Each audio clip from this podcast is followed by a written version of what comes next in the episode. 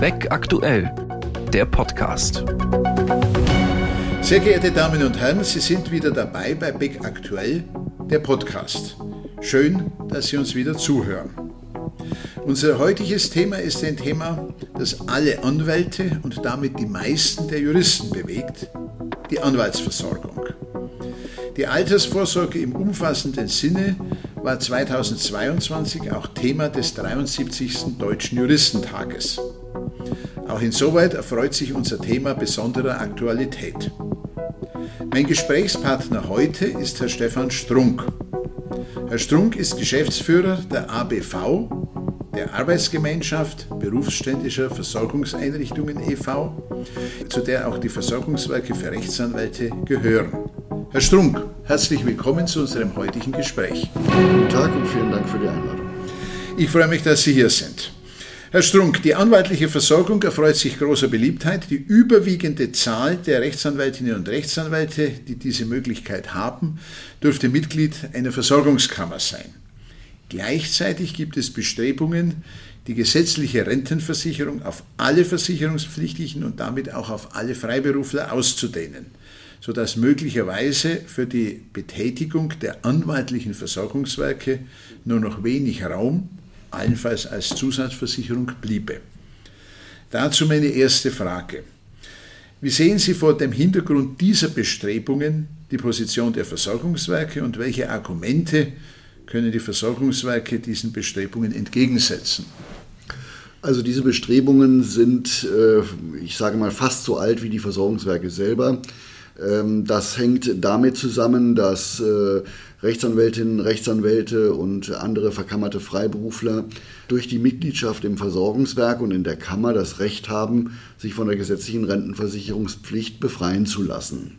Diese Bestrebungen haben bisher nie zum Erfolg geführt, was schon zum einen klar machen sollte, dass es nicht ganz so einfach ist, sie umzusetzen, allein schon verfassungsrechtlich, denn äh, Rentenanrechte sind ja äh, durch gesicherte Rechtsprechung des Bundesverfassungsgerichts eigentumsrechtlich geschützt und ähm, da kommt man also nicht äh, so einfach ran. Entscheidend äh, dürfte sein für die Beurteilung, welches Szenario man dann bildet. Aus den erwähnten Gründen unmöglich sollte, sein sollte eine Abschaffung der Versorgungswerke und eine Übernahme der dortigen Kapitalbestände durch die Rentenversicherung oder durch den Staat. Das äh, gar nicht. Was am häufigsten diskutiert wird, insbesondere von den äh, Gewerkschaften bzw. den Parteien des eher linken Spektrums, ähm, ist ein Abschneiden des Neuzugangs, also eine Streichung des Rechtes, sich von der Versicherungspflicht in der Rentenversicherung äh, befreien zu lassen. Das würde dazu führen, dass äh, die Personenkreise dann zwei Versicherungssystemen gleichzeitig unterliegen. Sie würden doppelt belastet und äh, völlig überversorgt letztendlich. Also das machte keinen Sinn. Aber auch hier haben wir das Problem, dass ähm, die Versorgungswerke auf ihren Neuzugang angewiesen sind. Das überrascht zunächst, weil man, sie, weil man uns ja als ähm, kapitalgedeckte Systeme kennt. Ähm, wir sprechen da eher von kapitalbildenden Systemen, denn die Kapitaldeckung hat bei uns einen äh, dienenden Charakter. Die meisten Versorgungswerke sind tatsächlich nicht voll kapitalgedeckt, sondern es werden Teile der Rente in der Umlage finanziert. Das heißt, Teile der jeweils gezahlten Beiträge werden auch als Renten wieder ausbezahlt und ein, anderer, der größere Teil in der Regel, wird thesauriert und dem Deckungsstock äh, zugeführt. Das bedeutet aber, dass die Versorgungswerke ihre ihre zugesagten Renten nur dann erfüllen können, wenn sie in jedem Jahr wieder den gesamten Berufsneuzugang äh, erfassen können. Und das setzt voraus, dass sich dieser Neuzugang von der Rentenversicherung befreien lassen kann. Wir haben durch verschiedene Verfassungsrechtler prüfen lassen, äh, unter welchen äh, Voraussetzungen das möglich ist. Es, ist, es sind hohe Hürden gesetzt und äh, die, äh, der Staat bzw. die Rentenversicherung wäre dann ausgleichspflichtig aus Vertrauensschutzgründen äh, und das würde das Ganze sehr schnell für die Rentenversicherung unwirtschaftlich machen, zumal sie sich ja ein äh, Risiko einkauft, das sie bisher nicht hatte, weil die Versorgungswerke es ihnen abnehmen, nämlich das Langlebigkeitsrisiko der in diesem Fall Rechtsanwälte, die ähm, im Schnitt über beide Geschlechter etwa vier Jahre länger leben als der Durchschnitt der Bevölkerung. Und das bedeutet 48 Monatsrenten mehr pro Fall. Und das wäre für die Rentenversicherung dann ein schlechtes Risiko. Das heißt also, wenn überhaupt Abschaffung nur für die Zukunft und auch da mit hohen Hürden, um also den nötigen Bestandsschutz gewährleisten zu können. Die Erkenntnis, dass Rechtsanwältinnen und Rechtsanwälte länger leben als äh, andere Mitbürger, überrascht jetzt etwas, äh, aber möglicherweise gibt es bestimmte Risiken dort nicht. Die Frage ist, äh, der Versorgungswerksversorgung wird von den Rechtsanwältinnen und Rechtsanwälten vor allem deshalb gewählt, weil es bei gleicher Leistung angeblich oder tatsächlich die bessere Gegenleistung gibt. Ist das in dieser Allgemeinheit richtig, Herr Strunk? Ähm, das ist in dieser Allgemeinheit richtig, wenn man auf die Höhe der Rentenleistung abstellt. Das hat verschiedene Gründe. Ein Grund ist, äh, dass äh, wir eben einen beträchtlichen Anteil an Kapitaldeckung in unserer Finanzierung haben. Und ähm, auf Strecke gesehen ist die Rendite immer höher als die Lohnzuwachsrate.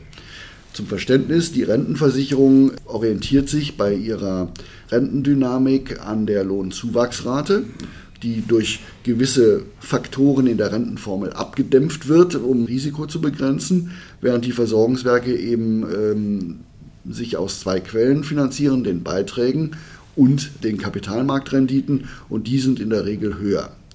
Allerdings sollte man fair sein. Die Rentenversicherung zahlt auch noch einen hälftigen Zuschuss zu den Krankenversicherungsbeiträgen. Das ist keine soziale Wohltat für die dortigen Versicherten, sondern das haben die sich durch ihre Beitragszahlung verdient. Denn dieser Zuschuss wird aus den Beiträgen finanziert und nicht etwa aus den Bundeszuschüssen, die der Rentenversicherung ja auch noch in einer Größenordnung von inzwischen deutlich über 100 Milliarden Euro pro Jahr zufließen. Dazu muss man noch sagen, dass äh, man umso mehr Äpfel mit Birnen vergleicht, als die Rentenversicherung den deutlich breiteren Leistungskatalog hat. Im Versorgungswerk haben wir zum Beispiel kein ausgebautes Rehabilitationswesen mit eigenen Kliniken, wie es äh, die Rentenversicherung hat. Und sag mal, Sonderrenten etwa für, für Schwerbehinderte, wie, es das, äh, wie sie das Rentenrecht kennt, gibt es in den Versorgungswerken auch nicht. Das heißt also, äh, ob das Versorgungswerk für den Einzelnen oder die Einzelne letztlich die bessere Wahl ist, hängt von dem persönlichen Risikoprofil und äh, Schicksal ab. In der Regel kann man aber sagen, in dieser Allgemeinheit, wie Sie gesagt haben, ja, äh, die Rente ist besser, weil höher. Sie hatten, was die Versorgungswerke anbelangt, äh, einen Punkt genannt, was ein Vorteil der Versorgungswerke ist, nämlich, dass die Kapitalrendite äh, höher ist als diese Lohnzuwachsrate. Äh, das hat nun die letzten Jahre definitiv nicht gestimmt. Die, es gab Negativzinsen, die sicheren Anleihen tendierten gegen Null. Und dadurch war natürlich auch die Kapitalrendite für die Versorgungswerke relativ niedrig. Hat denn ein Anwalt in einem Versorgungswerk dieselben Sicherheiten auch bei einer Niedrigzinsphase und gleichzeitig hoher Geldentwertung, wie wir es ja jetzt ganz aktuell haben, wie es bei den Versicherten in den gesetzlichen Rentenversicherungen der Fall ist? Oder gibt es da aus Ihrer Sicht vielleicht sogar einen echten Nachteil? Nein, den gibt es aus meiner Sicht nicht, aber man muss äh, differenzieren nach den beiden Risiken, die Sie gerade genannt haben. Es ist auch nicht ganz richtig, dass in den äh, letzten 10 oder 15 Jahren seit äh, der äh, großen Finanzkrise 2008 in jedem Jahr die Kapitalrendite schlechter war als die ähm, Lohnzuwachsrate und die Rentenanpassung der Rentenversicherung. Es hat Nullrunden in der Rentenversicherung gegeben in dieser Zeit, während die Versorgungswerke zwar äh, deutlich geringere Renditen erzielen als noch in den 90er oder in den Nullerjahren, aber im Schnitt doch eine Kapitalrendite von 4% plus minus erreicht haben. Das haben sie durch Umschichtungen geschafft. Ähm, es werden äh, deutlich mehr Aktienengagements gefahren, es wird, man, man geht mehr in Immobilien und in ähm, risikoreichere Anlageklassen. Aber Sie haben recht, in der Niedrigzinsphase ist ein kapitalgedecktes System wie die berufsständische Versorgung, wie die Anwaltsversorgungswerke einfach betroffen und die Rentenversicherung ist es nicht, weil sie keine Kapitalbestände hat. Bei der Inflation ist es anders. Äh, die Inflation trifft zunächst einmal jeden gleich. Sie macht alle ärmer, wie äh, Wirtschaftsminister Habeck mal formuliert hat, und da hat er recht. Äh, das heißt aber auch, dass die gesetzlichen Renten, egal wie hoch sie angepasst werden, an Kaufkraft verlieren, aber auch die Versorgungswerksrenten. Das ist der eine Aspekt. Da sind wir uns also durchaus ähnlich und gleich aufgestellt. Ein Problem könnte sein, wenn die Inflation über einen längeren Zeitraum in beträchtlicher Höhe persistiert. Dann würden nämlich auch die Kapitalbestände durch die Inflation entwertet. Und es ist relativ schwierig, eine Inflationsrate von 10 Prozent, wie wir sie im Augenblick sehen, abzusichern äh, durch Renditen auf dem Kapitalmarkt. Eigentlich ist das eben unmöglich. Allerdings geht der Rentenversicherungsbericht der Bundesregierung, der jetzt Ende November ähm, äh, veröffentlicht wurde, davon aus, dass äh, die Inflationsrate in äh, kurzer Zeit wieder auf einen Wert von etwa 3% zurückgeht und dann äh, dort verbleiben wird. Ob das so stimmt, weiß man allerdings nicht.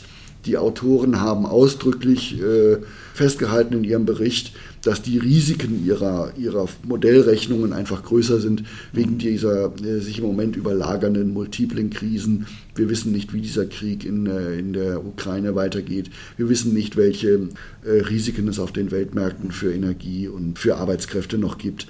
Also wir gehen im Augenblick davon aus, aber dass die Inflationsrate sich deutlich zurückentwickeln wird. Naja, Versorgungswerke sind sicher keine Insel der Seligen, also Nein. die Krisen, die um uns herum sind, beeinträchtigen natürlich auch die Versorgungswerke. Jetzt haben Sie ein Stichwort gebracht, man geht in etwas risikoreichere Anlagen, also beispielsweise Aktien, beispielsweise Immobilien, mhm. äh, was sich ja äh, maßgeblich von Staatsanleihen beispielsweise unterscheidet. Mhm. Risiko kann natürlich sich kumulieren. Ist denn theoretisch auch die Möglichkeit gegeben, dass ein Versorgungswerk insolvent wird? Und welche Absicherung hätten dann die im Versorgungswerk Versicherten? Ja. Also eine Insolvenz ist technisch nicht möglich in äh, diesem äh, Bereich. Äh, Versorgungswerke sind öffentlich-rechtliche Einrichtungen, die können nicht, ich sage es mal salopp, pleite gehen.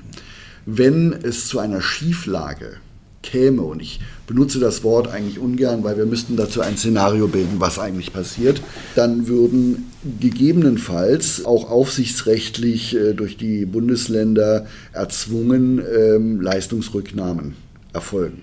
Das heißt, die, die Bilanz wäre irgendwann wieder ausgeglichen und eine Insolvenz ist technisch, wie wir das äh, aus äh, der Privatwirtschaft kennen, einfach nicht möglich. Aber es entscheidend ist, welches Szenario wir da äh, hinterlegen.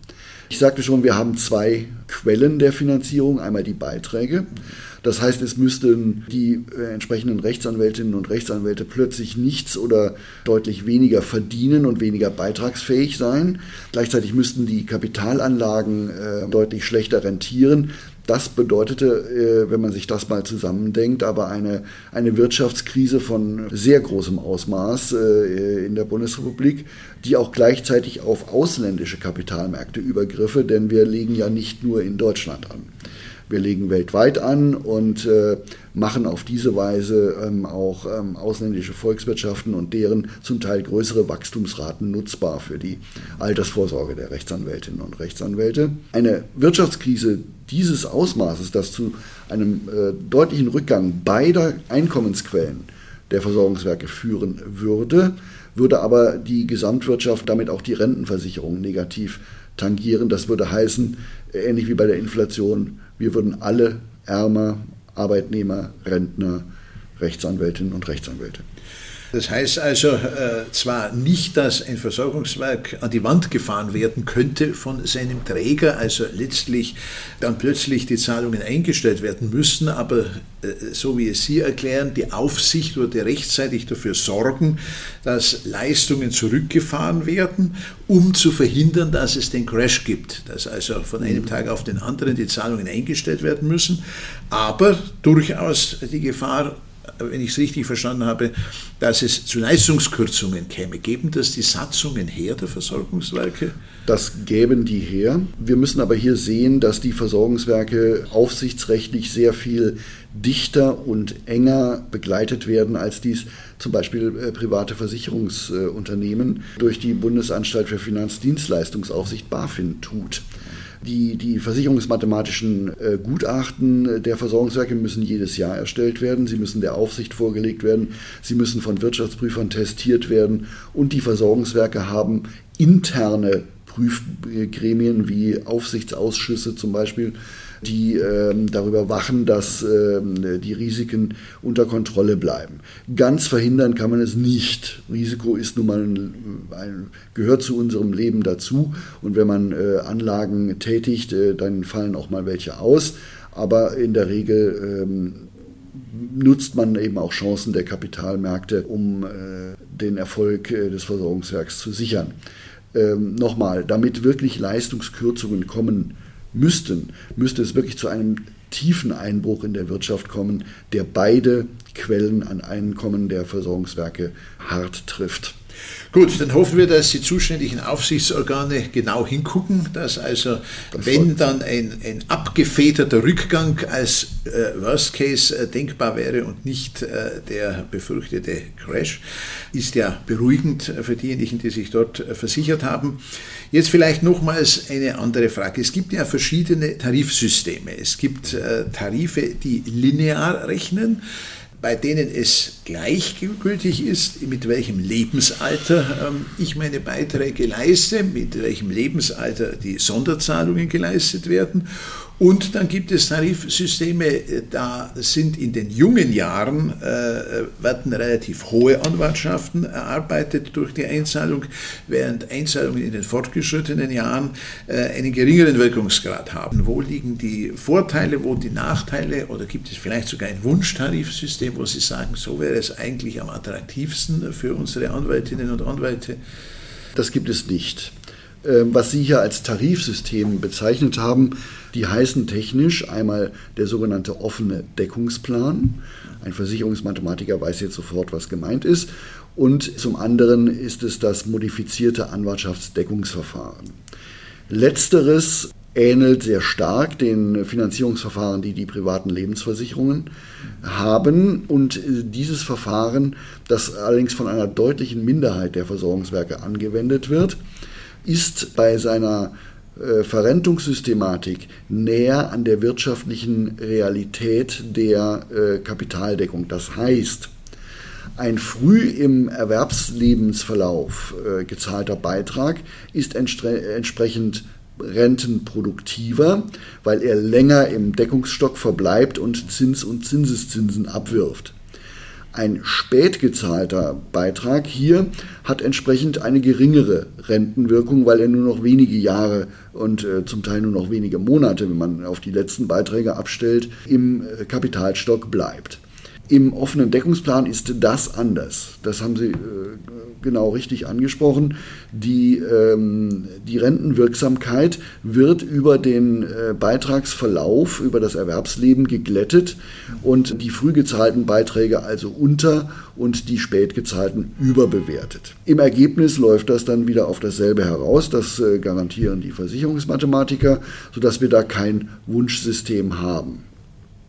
Äh, beim letztgenannten System bestünde da nicht die Gefahr, dass die äh, Versicherten äh, sehr spät erst ins Versorgungswerk eintreten, während beim anderen System die umgekehrte Gefahr besteht, dass sich die Versicherten in späteren Jahren aus dem Versorgungswerk verabschieden, weil sie den Wirkungsgrad ihrer Zahlungen als zu gering einschätzen. Das sind zwei verschiedene Paar Schuhe, muss man unterscheiden. Spät einzutreten geht nicht. Wenn Sie sich als Rechtsanwältin, Rechtsanwalt zulassen, werden sie Pflichtmitglied in der Kammer und damit Pflichtmitglied im Versorgungswerk. Damit sind ihre sämtlichen beruflichen Einkünfte der Beitragspflicht im Versorgungswerk unterworfen. Sie können da nicht raus. Was man jedoch im, im umgekehrten System, also im äh, offenen Deckungsplan machen kann, und es gab hier mal einen Versicherungsmathematiker, der das als heißen Tipp empfohlen hat, ist, dass man in den letzten fünf, sechs Jahren seiner Berufstätigkeit wenn man als angestellter Rechtsanwalt tätig ist, das ist Voraussetzung, seine Befreiung von der gesetzlichen Rentenversicherung ähm, widerruft. Das würde heißen, dass der Großteil der Alterssicherungsbeiträge äh, dann an die Rentenversicherung flösse. Und da deren Verrentungssatz, der wie gesagt auf der Lohnzuwachsrate beruht, dann höher sein könnte, würde man ein paar Euro gut machen. Hier muss man sagen, äh, sowohl die Rentenversicherung als auch die Versorgungswerke der Rechtsanwältinnen und Rechtsanwälte sind solidar Veranstaltungen. Also man ist mit, der, äh, mit dem Kollektiv der Versichertengemeinschaft oder des Berufsstandes solidarisch und würde sich in dem Moment auch unsolidarisch verhalten, und zwar gegenüber beiden. Denn äh, man würde äh, mit äh, dem Versorgungswerk Beiträge entziehen, mit denen es rechnet. Und man würde gleichzeitig die Rentenversicherung mit einem Risiko befrachten, das in den späten Berufsjahren einfach höher ist als in den jungen, nämlich dem Berufsunfähigkeitsrisiko. Da würde sich die Rentenversicherung auch bedanken. Allerdings nach dem derzeit geltenden Recht verhindern könnte man das nicht. Allerdings, wenn es zu einer Massenerscheinung würde, würde würden wahrscheinlich der, der Gesetzgeber den Riegel vorschieben. Allerdings mit einer Massenerscheinung ist auch nicht zu rechnen. Wie gesagt, das ist eine Minderheit der Versorgungswerke, in denen äh, so gerechnet wird. An der Stelle, Herr Strunk, darf ich jetzt nochmals ein Thema aufgreifen, was wir bislang nicht vertieft haben. Vor rund 20 Jahren war es üblich, dass Juristen, die in Unternehmen beschäftigt waren, nicht in klassischen Rechtsanwaltskanzleien, sondern äh, in Versicherungen, in Banken, in Industrieunternehmen auch die Befreiung von der gesetzlichen Rentenversicherung beantragt haben und in ein Versorgungswerk eintraten. Äh, in der Regel waren es Rechtsanwältinnen und Rechtsanwälte, äh, die zwar den Titel führten, auch eine Zulassung zur Anwaltschaft hatten, aber im Wesentlichen nicht anwaltlich tätig waren. Das war damals weitgehend problemlos möglich. Dann gab es Rechtsprechung des Bundessozialgerichts, es gab Rechtsänderungen und die Möglichkeit, diese Ausnahme in Anspruch zu nehmen, wurde verschlossen mit der Ausnahme der Syndikusanwälte, die nach wie vor die äh, Befreiung von der gesetzlichen Rentenversicherung beantragen können und in ein Versorgungswerk für Rechtsanwältinnen und Rechtsanwälte eintreten können. Die Masse der Juristen, die bei Unternehmen beschäftigt ist und dort keine Tätigkeit äh, anwaltlicher Art ausübt, kann diese Befreiung nicht mehr beantragen. Nun waren diese Kolleginnen und Kollegen an sich zuverlässige Beitragszahler. Sie verfügten meistens über ein gehobenes Einkommen, haben ihren Höchstbeitrag und zusätzliche freiwillige Beiträge pünktlich jeden Monat geleistet und waren in diesem Sinne eigentlich gute Kunden des Versorgungswerkes oder auch äh, gute Mitglieder der Solidargemeinschaft. Ist es so, dass Ihnen möglicherweise die alte Regelung, wie sie noch vor einem Vierteljahrhundert war, im Grunde genommen auch die liebere gewesen wäre?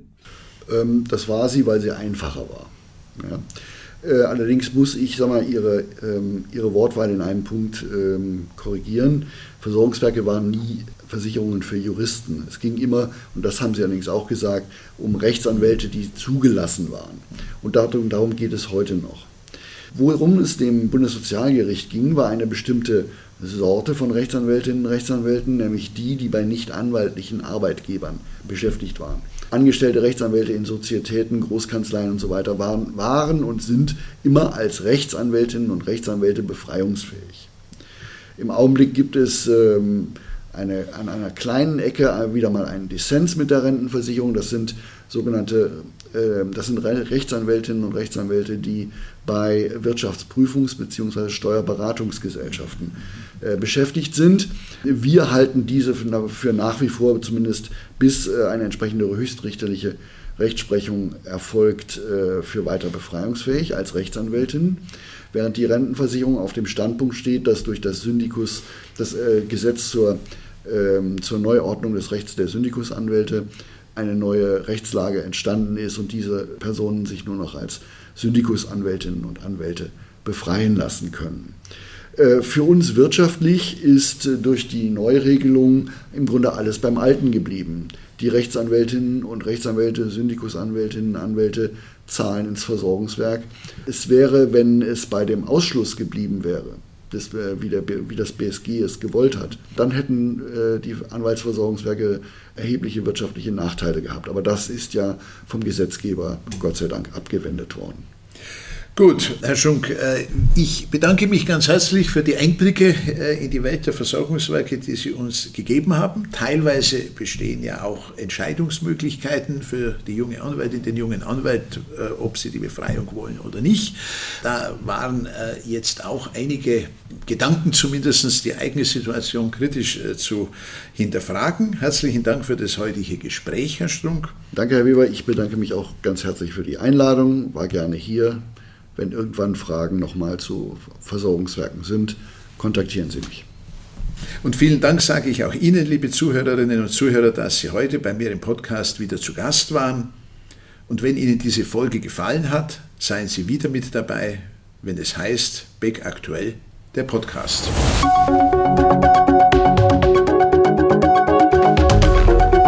Das war Beck aktuell, der Podcast.